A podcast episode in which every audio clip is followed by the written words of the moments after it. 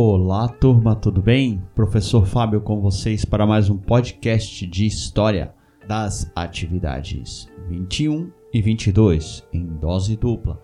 Então vamos ao tema da nossa aula. Nós continuamos estudando a relação do mundo clássico, a contraposição aí com as outras sociedades. Nós já aprendemos né, sobre várias civilizações e nós vamos entrar de fato na discussão sobre o conceito de antiguidade clássica na tradição ocidental, que é a nossa tradição que herdamos com a colonização europeia, e os impactos que essa visão de antiguidade clássica tem sobre outras sociedades e culturas. Então, o que seria antiguidade clássica, né? Vamos então ao que a nossa atividade fala sobre antiguidade clássica. É conhecido como antiguidade clássica, era clássica ou período clássico, o longo período histórico onde as civilizações grega e romana se destacaram de modo excepcional em meio a qualquer outra sociedade nos mais variados aspectos do desenvolvimento humano. Aqui nós temos uma questão, né? Antiguidade clássica, então, vai se referir diretamente à produção cultural vinda das civilizações gregas e romanas. Então, nós podemos falar em dois tipos de antiguidade: a antiguidade, que é o período em que vários povos, várias civilizações se desenvolveram e que nós temos estudado até agora, e esse momento particular que nós chamamos de antiguidade clássica onde nós vamos nos referir à cultura grega e romana, ok? Ao destaque dessas duas culturas, porque elas de fato vão impactar muito aquilo que nós hoje chamamos de mundo civilizado. Nós temos muito da cultura que foi produzida inicialmente na Grécia e que depois foi herdada por Roma, compartilhada entre as várias regiões da Europa que fizeram parte do Império Romano e por causa da importância desse legado, dessa herança cultural, nós podemos dizer que essa cultura clássica é ainda considerada fundamental para a construção de toda a cultura ocidental atual, contemporânea. Tudo bem? Tudo que foi produzido lá afetou diretamente na forma como nós hoje vemos o mundo, como nós hoje compreendemos a nossa realidade e o mundo. Então, formalmente, nós podemos dizer que o momento em que inicia a Antiguidade Clássica encontra-se no registro da poesia do grego Homero, entre os séculos 7 e 8 a.C. Homero foi um poeta épico da Grécia Antiga, ao qual tradicionalmente se atribui a autoria de dois poemas épicos, a Ilíada e a Odisseia. Essas duas obras dão início ao que nós chamamos de Era Clássica, ok? E o final da Antiguidade Clássica, nós chamamos de Antiguidade Tardia, vai se dar ali entre o ano 300 e 600 depois de Cristo, da era cristã, ou seja, da nossa era. O marco histórico para esse momento a gente considera o ano 476 depois de Cristo, que aconteceu a queda do Império Romano, quando de fato passa a ter a cultura nos modelos da Idade Média na Europa. Então nós temos um espaço muito grande de tempo, né? Desde o século 7 a.C. até o século 5 ali depois de Cristo, mais ou menos. Nós temos um espaço de tempo bem grande, bem dilatado, né? Nesse tempo, a sociedade grega passou de uma coleção de várias cidades-estados. Nós sabemos que cidades-estados são aquelas cidades que têm uma autonomia. Elas vão ser de fato unidas, as cidades-estados gregas, por um império, não o império grego, tá? Não vai haver império grego, vai haver as ligas as ligas, as organizações de algumas cidades-estados, mas não o império. Mas o Império Macedônio, liderado por Alexandre o Grande, vai conquistar as cidades gregas e vai unificá-las como uma parte do Império Macedônio. Então é um período que a gente chama de helenismo, porque os gregos se chamavam de helenos, né? E essa cultura helênica vai se espalhar por todo o Império Macedônio. E depois a Grécia vai ser conquistada pelo Império Romano, por Roma. E aí vai se tornar, depois, quando Roma se dividir em duas partes, no centro do Império Bizantino.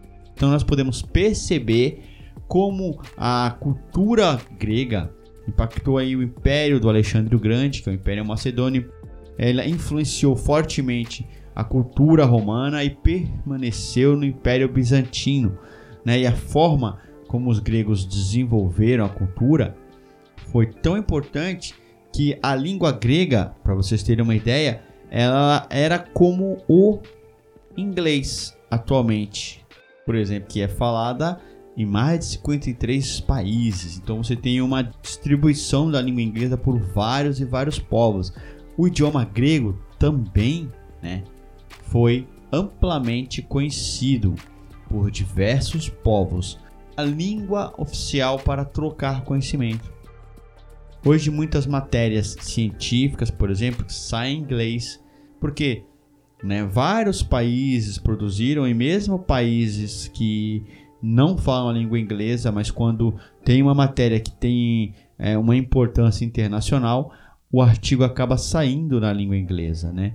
Para que o conhecimento seja acessível ao maior número de pessoas. E a língua grega na antiguidade fez esse papel, ok? E outro ponto importante é a organização das cidades, que na Grécia se chamava de polis. Então, quando a gente fala de polis, nós estamos falando de cidade. Cidades gregas produziram muitos e muitos filósofos, intelectuais, né?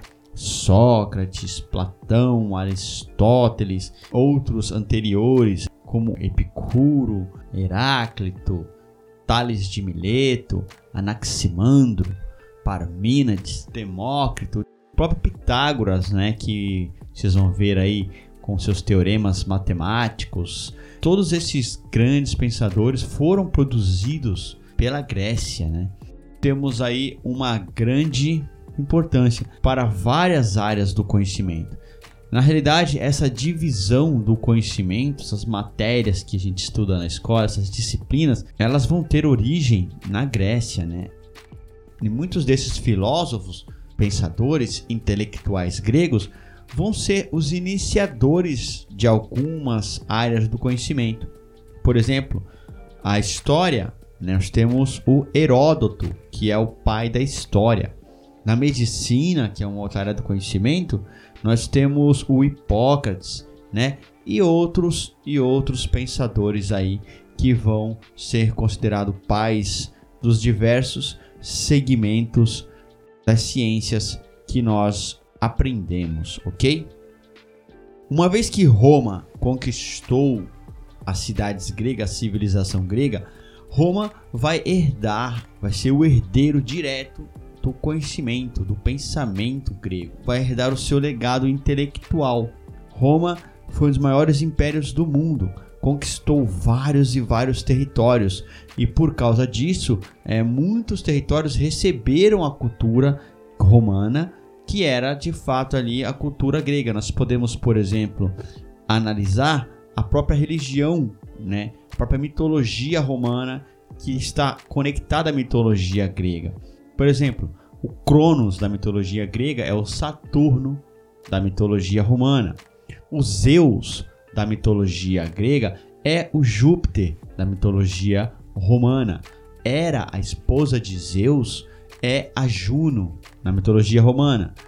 O Hades, o deus do submundo na mitologia grega, é o Plutão na mitologia romana. E Netuno na mitologia romana é o Poseidon na mitologia grega. Então nós temos aí até os nomes dos planetas que nós hoje temos no nosso sistema solar que estão diretamente atrelados à, à era clássica, à antiguidade clássica, à herança grega e romana. Percebam quanto essa cultura está presente no nosso dia a dia. existia uma diferença enquanto os gregos eram mais filósofos, mais pensadores. Os romanos, eles eram mais pragmáticos, eles eram mais práticos. Eles eram concentrados em expandir o território, em dominar territórios e alcançar mais poder sobre os vários e vários povos que existiam no mundo antigo. Por isso, eles não tiveram tantas produções intelectuais, tá? Mas ainda assim também foram preservados. Por exemplo, a língua latina que vai dar origem ao português, vai dar origem ao espanhol, era uma língua de origem romana. E é uma herança que nós temos hoje. Nós falamos português porque quem colonizou o território de Portugal foi os romanos. E lá o latim se transformou na nossa língua, no português. Nosso português é diferente porque ele tem uma influência das línguas nativas do Brasil. E nós temos outro ponto muito importante, outra contribuição muito importante de Roma, que é o direito romano. Roma vai ser muito focada no desenvolvimento do direito, né? O filósofo Cícero, por exemplo, que foi um grande advogado de Roma. Então nós temos no direito romano as raízes que influenciam os sistemas legais, os sistemas normativos que fazem as normas de vários países, inclusive o nosso. Então nós aprendemos na nossa atividade de hoje, né, qual foi esse período que nós podemos chamar de antiguidade clássica, ao destaque da cultura grega e romana acima das demais. E nós aprendemos que a sociedade grega deixou importantes legados para nós. As áreas do conhecimento foram desenvolvidas pelos intelectuais gregos. E nós vimos também a herança da sociedade romana na língua latina, que deu origem ao português, ao espanhol, ao francês e outras línguas, e também o sistema legal, né, com, com o direito romano influenciando as leis. Ok, pessoal? Essa foi a nossa aula de hoje, o nosso podcast de história. Muito obrigado por ouvir. Semana que vem tem correção. Qualquer dúvida, estou à disposição de vocês. Valeu, galera. Obrigado e até a próxima aula. Tchau, tchau.